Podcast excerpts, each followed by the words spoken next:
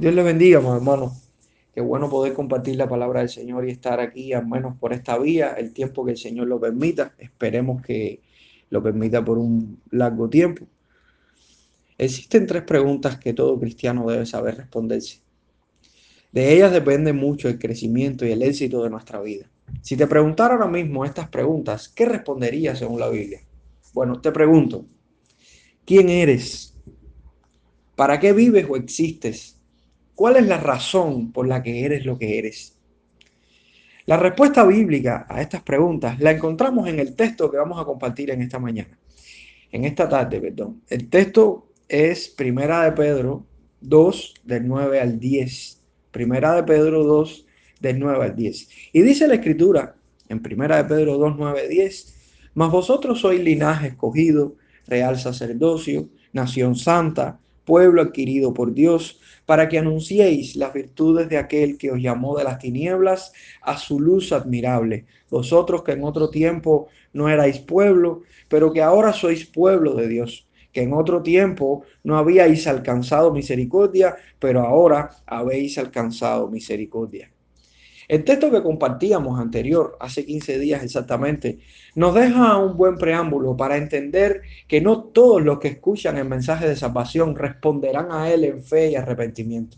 Para estos, la reprobación es efectiva porque decidieron rechazar voluntariamente, voluntariamente a la piedra viva y angular que Dios escogió para salvar al mundo. Estos son los que en su corrompido entendimiento tropiezan una y otra vez ante la palabra. Ellos son desobedientes a la palabra, a lo cual fueron también destinados, como dice la escritura unos versículos antes. Pero hay otro grupo muy diferente y es el de los que son llamados piedras vivas. Estos quienes se acercan de manera constante con la intención de quedar allí, de disfrutar de una comunión personal con Cristo, quienes en su identificación con Cristo viven la vida abundante que Dios les otorgó, quienes como piedras vivas son edificados como casa espiritual y sacerdocio santo. Estos son los que en el texto de hoy eh, nos son revelados en su identidad cristiana, en el propósito por el cual viven y la causa que los llevó a ser quienes son lo que son. De estos segundos les vengo a hablar en este día. ¿Sabes quién eres? ¿Sabes para qué vives o existes? ¿Sabes por qué eres lo que eres? Bueno, vamos a ver primero quiénes somos. Y esto habla de la identidad del cristiano. Esta es la pregunta que toda persona debe hacerse en la vida. Y no es quién crees que eres o quién creen otros que eres. Es quién eres.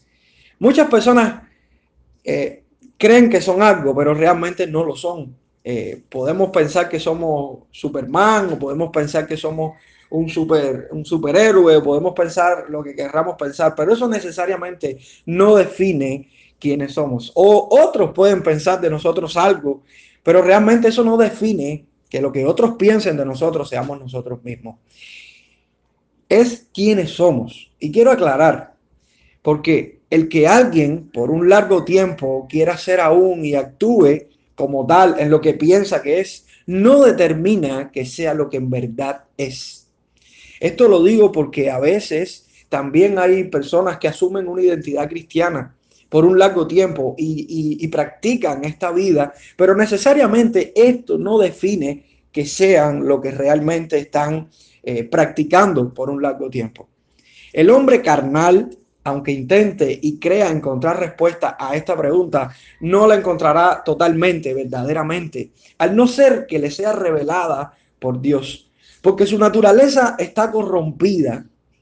El pecado ha distorsionado la verdad que hay en él y ha cegado su entendimiento eh, y, su entendimiento de una correcta interpretación de la verdad.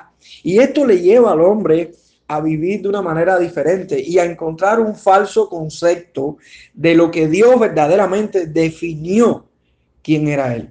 Les pongo ejemplos, por ejemplo, eh, hoy las personas luchan por una, una, identidad sexual y se paran y gritan y hacen todos los postulados que hagan y aún ya lo están implantando en la ley porque ellos definen que nacen homosexuales y definen que esa es su, identidad cuando realmente nosotros los cristianos sabemos que esa es una desviación moral a la cual Dios condena, a la cual Dios eh, no está de acuerdo. Pero eso no define necesariamente que estas personas lo sean, aunque ellos se lo crean, aunque el mundo lo crea, porque al final nosotros entendemos que su entendimiento está corrompido. ¿Cómo nosotros podemos saber quiénes somos verdaderamente? Fácil, hermano a través de lo que Dios define en su palabra. Esa es la palabra de Dios infalible, inmutable, revelada y suficiente para que nosotros podamos entender y conocernos a nosotros mismos.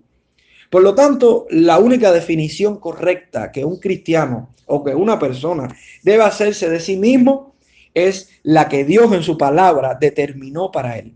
Y parte de esa definición la vemos en este texto que vamos a, estamos compartiendo hoy. La Biblia dice en el versículo 9, mas vosotros sois linaje escogido, real sacerdocio, nación santa, pueblo adquirido por Dios.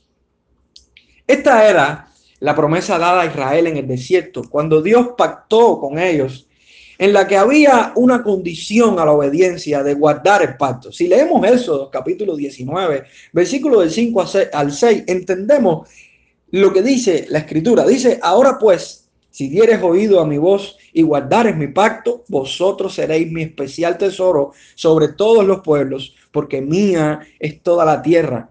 Y vosotros me seréis por un reino de sacerdotes y gente santa. Estas son las palabras que dirás a los hijos de Israel. Ahora vemos cómo en la obediencia de Cristo, el verdadero Israel, se cumple a la luz del nuevo pacto esta promesa en nosotros. Antes bajo el pacto mosaico, el pueblo tenía una condición. Pero ahora no somos eh, como, ellos en este sentido. Ahora no somos eh, receptores de esa promesa si obedecemos. Ahora lo somos porque Cristo fue obediente y por constitución divina todos esos derechos nos son otorgados y como resultado a nuestra identidad con Él, le obedecemos y vivimos en respuesta a lo que somos verdaderamente. Gracias a nuestro Señor Jesucristo, que obedeció todas las demandas de la ley, nosotros podemos disfrutar y celebrar la vida cristiana y vivir de tal manera que a Dios agrada, pero gracias por la obra de Cristo. Si hubiese sido por nuestra fuerza, por nuestras obras, si hubiésemos tenido nosotros que hacer un mínimo esfuerzo para considerarnos pueblo de Dios, nosotros en nuestras fuerzas hubiéramos fracasado, como fracasó Israel en el antiguo pacto. Pero nuestro Señor Jesucristo nos hizo sus hijos, o sea, hijos de Dios, nos hizo real sacerdocio, linaje escogido, nación santa, pueblo adquirido por Dios. Somos linaje escogido. La palabra linaje define pariente, es un tipo, una clase, una familia o una raza. Y escogido significa simplemente seleccionado. Lo mismo que se utiliza en el versículo 1, capítulo 1, ahí donde dice que fuimos escogidos según la presencia. Lo mismo para definir que Cristo es la piedra escogida de Dios. Esta misma palabra y se está usando. Y esto nos recarga ahora mismo una familia, un pueblo que fue seleccionado por Dios en su soberanía. Esta es una verdad chocante para muchos de la época y también para muchos de nuestro tiempo. Ser del linaje de Dios, más allá de un Israel étnico, cuando aún el símbolo de los israelitas, que es el templo, no había sido destruido, cuando aún para ellos eh, el que estaba escribiendo era un judío que había aceptado a Jesús y se consideraba una autoridad. Eh, cuando veíamos que este, esta cultura judía se zafaba de, de, pensar de que el pueblo de Dios era solamente el Israel étnico y, y los judíos y los descendientes físicos de, de Abraham. Ahora estamos viendo a Pedro cómo le está diciendo a la iglesia, tanto a judíos como gentiles, nosotros somos esos parientes, esa familia, esa raza que Dios escogió. Y diríamos que escogió desde antes de la fundación del mundo. La iglesia verdadera es un pueblo compuesto de toda raza, de todo trasfondo eh, cultural, que ha rendido y, y recibido el privilegio de ser escogida por Dios por medio de Jesucristo. Somos real sacerdocio. Es la naturaleza, esta parte real de lo que está hablando es de la naturaleza de un rey y se utiliza para referirse a los palacios de los reyes, a las cortes reales. Se puede asumir como decir un reino de sacerdotes. Este calificativo asume por decantación que pertenecemos a un reino y que a la vez tenemos un rey que es quien gobierna nuestra vida. Real sacerdocio. Un reino de sacerdotes. Y sacerdocio y tenemos que tener esto claro porque ya Cristo presentó el único y verdadero sacrificio ante Dios por nuestros pecados, además de ser el intercesor ante el Padre por aquellos que el Padre le dio. Pero la iglesia es un reino de sacerdotes, un reino de sacerdotes que está situada para alabar a Dios con el fruto de sus labios, para reflejar la santidad de Dios al obedecer los mandamientos, para consagrarse en servicio a Dios. ¿Cómo es posible que varias iglesias o varias personas llamadas cristianas no pretendan ejercer y asumir el deber de ser un reino de sacerdotes? Amados hermanos, la iglesia de Jesucristo es una iglesia real, es una iglesia que es un reino de sacerdotes Estamos viendo y podemos ver cómo se ha degenerado de tal manera que hoy vemos una casta de líderes y ministros distorsionando la verdad de Dios cuando todos los cristianos somos identificados como real sacerdote, real sacerdocio. Amados hermanos, esta verdad no es para un grupo selectivo, esta verdad no es para aquellos que puedan llamarse pastores, líderes, para, no quisiera ni mencionar nombres que al final a veces le ponemos a cada persona que sirve al Señor, que simplemente, según la Biblia, es un esclavo de Jesucristo y un servidor de, de las mesas. Aquellos hombres y mujeres que sirven a Dios son de una raza escogida, pero también son de un reino de sacerdotes y en sus manos, en su identidad, está la vida de servicio al Señor, la vida de entrega, la vida de alabanza y adoración y la vida de santidad. De hecho, el tercer calificativo que nos dan aquí es que somos nación santa. Como dijo un comentarista, una nación está formada por ciudadanos que residen en una determinada zona, que obedecen estatutos y reglamentos y que se esfuerzan por el bienestar de su sociedad los cuales de una, estos ciudadanos de una nación santa, sin embargo, tienen sus características comunes por medio de Jesucristo. Pedro describe al pueblo de Dios como una nación santa, lo que significa que sus ciudadanos han sido apartados para el servicio de Dios. Aquí nosotros estamos identificados como una nación, una nación compuesta de aquellos que murieron ya y de aquellos que no han nacido, pero todos aquellos que hemos tenido el privilegio de haber sido rescatados por Jesucristo. Si los creyentes somos santos, ¿cómo es posible que en la iglesia se promueva el pecado? Y quiero decirle, amados hermanos, que estamos viviendo tiempos muy peligrosos. Y yo creo que este texto es clave y fundamental para que la iglesia entienda quién es y cómo debe vivir en esta vida. Porque a veces eh, Vemos cómo en, las redes sociales, en los medios públicos, se da una falsa identidad de la iglesia. A veces la iglesia asume métodos pecaminosos para lograr fines bondadosos. Y yo quiero aclarar porque eso es algo que quizás en nuestros tiempos se está promoviendo. Nunca vamos, nunca va a ser eh, permitido por el Señor violar un principio santo, un principio moral para lograr un un bien justo. ¿Qué les quiero decir con esto? Que si nosotros tuviéramos que, pecar y hacer cosas que a Dios no le agrada para lograr algo que supuestamente va a ser una bendición para el pueblo de Dios o algo, hermanos, Dios no va a mirar esa ofrenda como agrado, porque Dios no se contradice y su palabra nos manda a no hacer algo que Él no quiera. Entonces, debemos entender que una nación santa, un pueblo santo, es un pueblo que no cambia la ley moral de Dios por lograr cualquier objetivo bueno ante los ojos de los hombres o aún pensando que le estamos dando una ofrenda a Dios. A veces también eh, no hacemos cosas malas, pero aceptamos y nos amoldamos al pecado de este mundo como iglesia. A veces decimos, no, no, yo no hago esto, pero lo aceptas, te estás amoldando a esto, estás aceptándolo como algo normal, como algo de nuestros tiempos. Hermanos, una nación santa es una nación que entiende, es una nación que está apartada del mundo del pecado y consagrada, dedicada a Dios.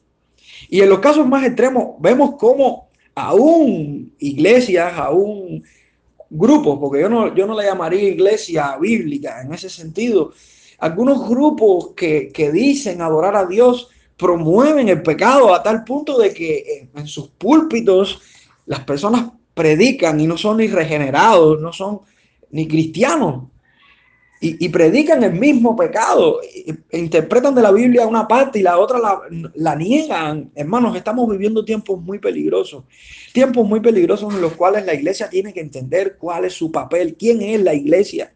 Y la Biblia nos dice a nosotros que somos una nación santa, un grupo, un pueblo, un cuerpo santo, el cual está dedicado al Señor y el cual tiene que pagar un precio por esta santidad en este mundo. La Biblia también nos dice que somos pueblo adquirido por Dios. Decía el profeta Malaquías sobre, sobre eh, esta misma temática que estamos compartiendo. De hecho, el texto de Pedro está citando está hablando mucho del Antiguo Testamento.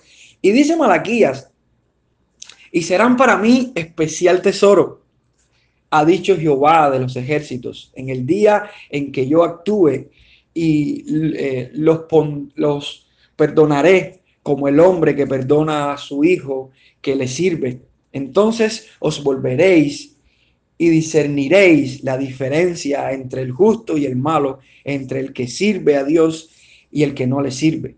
Dice, y serán para mí especial tesoro. Tito 2.14 dice, quien se dio a sí mismo, hablando de Cristo, por nosotros para redimirnos de toda iniquidad y purificar para sí un pueblo propio, celoso de buenas obras. El término pueblo adquirido por Dios refiere a un pueblo que ha sido preservado o alcanzado para Dios. Refiere a posesión, a propiedad, a conservación. Y esto es lo que nos está queriendo decir. Somos un pueblo que tiene un dueño, que tiene un amo. Somos propiedad de Dios. No nos toca a nosotros definir lo que nosotros queremos hacer o, pensar. Es nuestro Dios quien define quiénes somos. Es nuestro Dios quien es nuestro amo. ¿Qué confianza encuentra el creyente en estas promesas al saber que aunque el enemigo de nuestra fe se lance con toda furia para extinguir a la iglesia, no podrá en absoluto hacerlo? Hermanos, tenemos una confianza y nuestra confianza está en nuestro Dios, que es nuestro Señor, que es nuestro propietario, que es quien, quien tiene posesión de nosotros. Qué bueno es poder saber quiénes somos. ¿Sabes quién eres? ¿Sabes si eres parte de estos que son considerados como linaje escogido, real sacerdocio, nación santa, pueblo adquirido por Dios? ¿Y cuál es el fin o el propósito de que seamos identificados como estos calificativos que Dios nos da a nosotros y nos hace nos identifica con Él. Bueno, si vemos el versículo mismo 9, nos enseña a la segunda parte cuál es nuestro propósito y por qué vivimos, por qué existimos, para qué lo hacemos. Y el texto empieza diciendo, para que anunciéis las virtudes de aquel que os llamó de las tinieblas a su luz admirable. El propósito del cristiano está en este texto. Todo existe para un propósito y no debe cambiar su propósito porque si no es inservible o innecesario aquello por lo cual fue creado o diseñado. Si vemos las herramientas de trabajo, nos damos cuenta que un martillo, si no cumple su propósito, es inservible o una herramienta cualquiera. Los medicamentos, si tomas un medicamento para una enfermedad que no es la correcta, es inservible. Por muy bueno que sea el medicamento, no resolverá el otro problema los equipos electrodomésticos, si usas un refrigerador o lo que quieras usar para otra cosa que no sea para lo que fue diseñado, no tiene sentido. Así mismo pasa con el cristiano, con el hombre. El hombre eh, cristiano, Dios lo, lo salvó, lo salvó, pero tiene un propósito y su propósito es anunciar las virtudes de aquel que le salvó, que le liberó. Tenemos la misión de anunciar y esto significa proclamar y dar a conocer algo que antes se ignoraba. Escuche, proclamar y dar a conocer algo que antes se ignoraba. Por el prefijo de este verbo en el idioma original se nos sugiere que lo que anunciamos de nuestro Señor brota desde muy adentro y no desde nuestro exterior. Y, y escuche, porque esto es importante, los cristianos no tenemos que ser forzados, no tenemos que ser empujados para anunciar. Esto es algo que está en nuestro ser. Esto no es por compromiso, esto no es por obligación, esto no es como algo externo, algo en lo cual estamos, tenemos que anunciar. No, hermanos, el cristiano verdadero, aquel que es nación santa, que es pueblo de Dios, ese cristiano tiene algo en su interior que no puede callar, no puede silenciar, porque lo que tiene adentro es tan grande, es tan fuerte, y eso sale, brota adentro de su alma. ¿De qué manera el linaje escogido el real sacerdocio, la nación santa, el pueblo adquirido por Dios, que somos nosotros, la iglesia, anuncia las virtudes de nuestro Señor.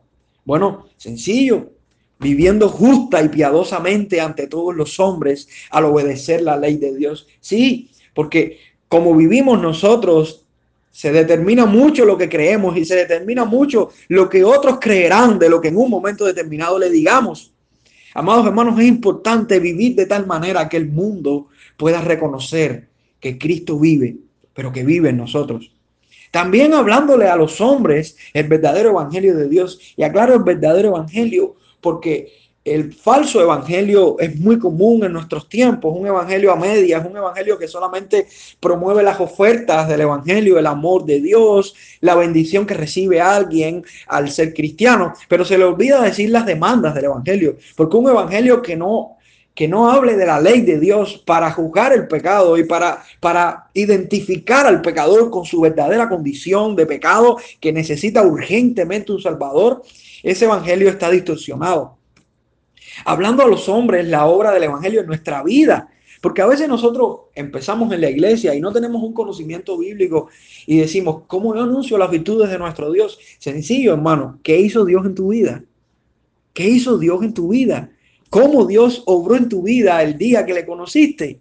¿Quién eras antes? Y quién eres ahora y todo lo que ha ido pasando. Y ese puede ser un gran gancho para empezar una conversación. Háblale de tu testimonio, de lo que Dios hizo en tu familia. Y, más te digo, quizás no tienes un testimonio eh, porque empezaste en la iglesia, que lo debes tener, pero bueno, quizás no tienes un testimonio como otros que fueron asesinos y Dios los transformó, como otros que fueron idólatras y Dios los transformó. Quizás fuiste un niño noble que naciste en una iglesia y tuviste un cambio. Aún ese testimonio es sumamente valioso y de hecho puedes hablar el testimonio de otros que han, que han tenido esa conversión. Lo que sí está claro es que nosotros tenemos un propósito. Y el propósito es anunciar. Y el texto sugiere dos cosas importantes en cuanto a nuestra proclamación, a nuestro anuncio. Primero, que se proclaman las virtudes de Dios.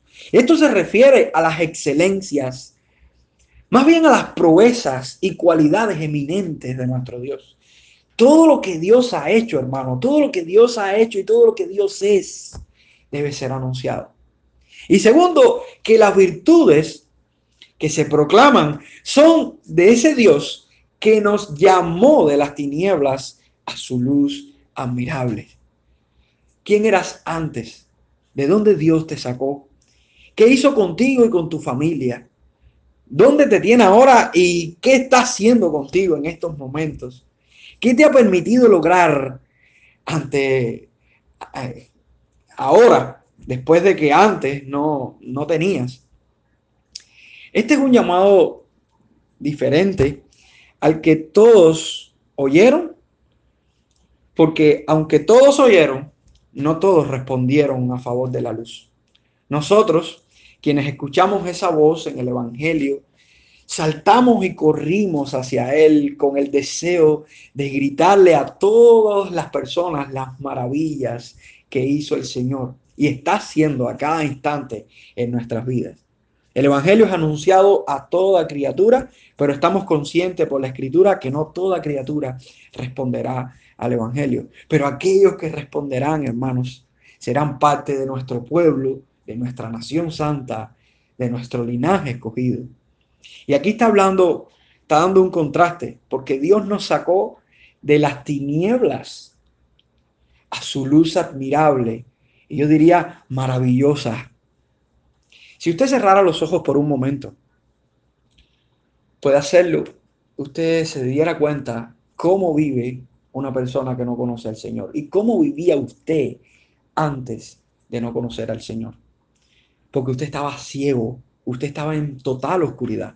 Pero ahora que Dios hizo la obra poderosa, usted es rescatado por la obra de Jesucristo y esto le hace ver la luz, la luz que el mundo alumbra, nuestro Señor Jesucristo. Él es la luz.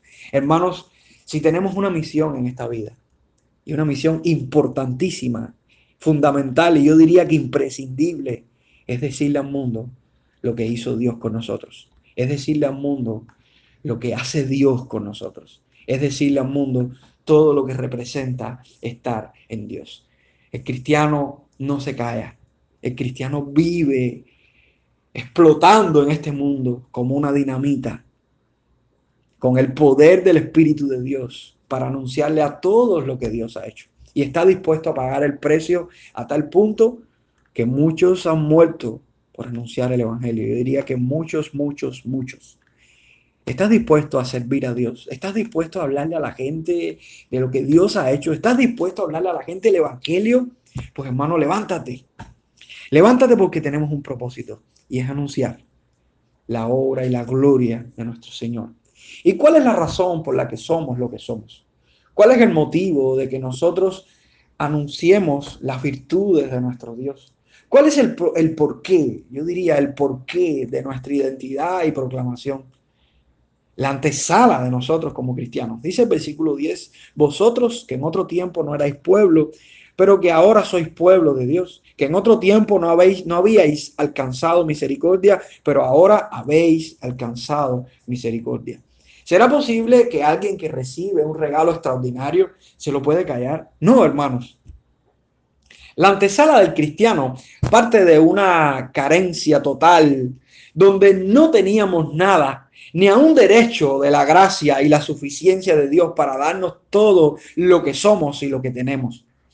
El contraste aquí radica en que antes éramos incapaces, insuficientes, extraños, enemigos, esclavos, pero ahora tenemos toda la riqueza de la gracia y la bondad de Dios sobre nosotros, sobre nuestras vidas, dejando nuestro pasado atrás y destruyendo la vieja vida que teníamos en Cristo. Este versículo 10 hace una referencia al libro de Oseas, cuando Dios declara su desprecio por Israel al decirle, porque vosotros no sois mi pueblo, ni yo seré vuestro Dios. Pero ahora, hermanos, vemos cómo por medio de Cristo todos los esparcidos son adoptados como pueblo de Dios y receptores de su misericordia. Amados hermanos, la obra de Cristo es estupenda. Dios se nos da a conocer en este versículo como un Dios que tiene un pueblo propio. Y eso tiene muchas implicaciones, porque eso nos da derechos, nos da promesa, nos da garantía de un gran futuro, nos da protección ante el enemigo, nos da propósito, nos da identidad, nos da un gobierno justo y soberano. Amados hermanos, somos pueblo de Dios, pertenecemos a su dominio. Este texto nos da a conocer a, un Dios, pero un Dios que es misericordioso, ¿Has interiorizado que el Señor cuando dijo, tendré misericordia de quien quiera tener misericordia, en referencia a la salvación, está hablando en, Romanos capítulo 9, lo ha tenido con nosotros, esa misericordia de quien Él quiere tener, la ha tenido con nosotros? ¿Has interiorizado en eso? De que pudieras estar en una condición de no misericordia, sin embargo, Dios te salvó, te rescató su gracia y su misericordia, porque quiso tener misericordia de quien quiso y en este caso fue usted y fui yo. Tenemos un cimiento tan firme como la obra de Dios en nuestra salvación, que hermanos, explotaríamos de gozo.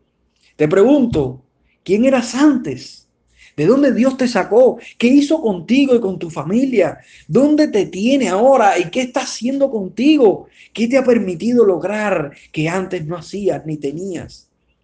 Lo sorprendente de alguien que ha recibido la misericordia de Dios es que comprende muy claro de, Dios, de dónde Dios le rescató. Hermanos, fuimos rescatados. Amados hermanos, nos encontramos frente a las preguntas esenciales que toda persona debe responderse antes de partir de esta tierra. ¿Quién eres? ¿Para qué vives o existes? ¿Y cuál es la razón por la que eres lo que eres?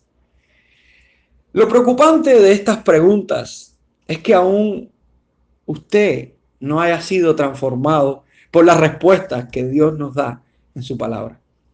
Y esto es preocupante. Te pregunto, ¿quién eres? Un pecador que no ha encontrado reposo para su alma, alguien que vive lejos de la santidad, alguien que no tiene una identidad definida realmente porque no conoce al que le puede definir verdaderamente. ¿Para qué vives? para gozar de tus propios logros, para vivir afanado lejos del propósito de Dios, imitando las corrientes y las costumbres de este mundo, para callar y vivir de tal manera que otros no reconozcan la vida de Dios en ti. ¿Cuál es la razón por la que eres lo que eres? ¿Será que existe una razón que defina nuestra transformación o simplemente no existe nada en nosotros que demuestre lo que Dios hace con su pueblo al derramar su misericordia y gracia? La respuesta a estas tres preguntas definen lo que somos hoy, lo que seremos mañana y lo que fuimos cuando Dios nos rescató de nuestra miseria.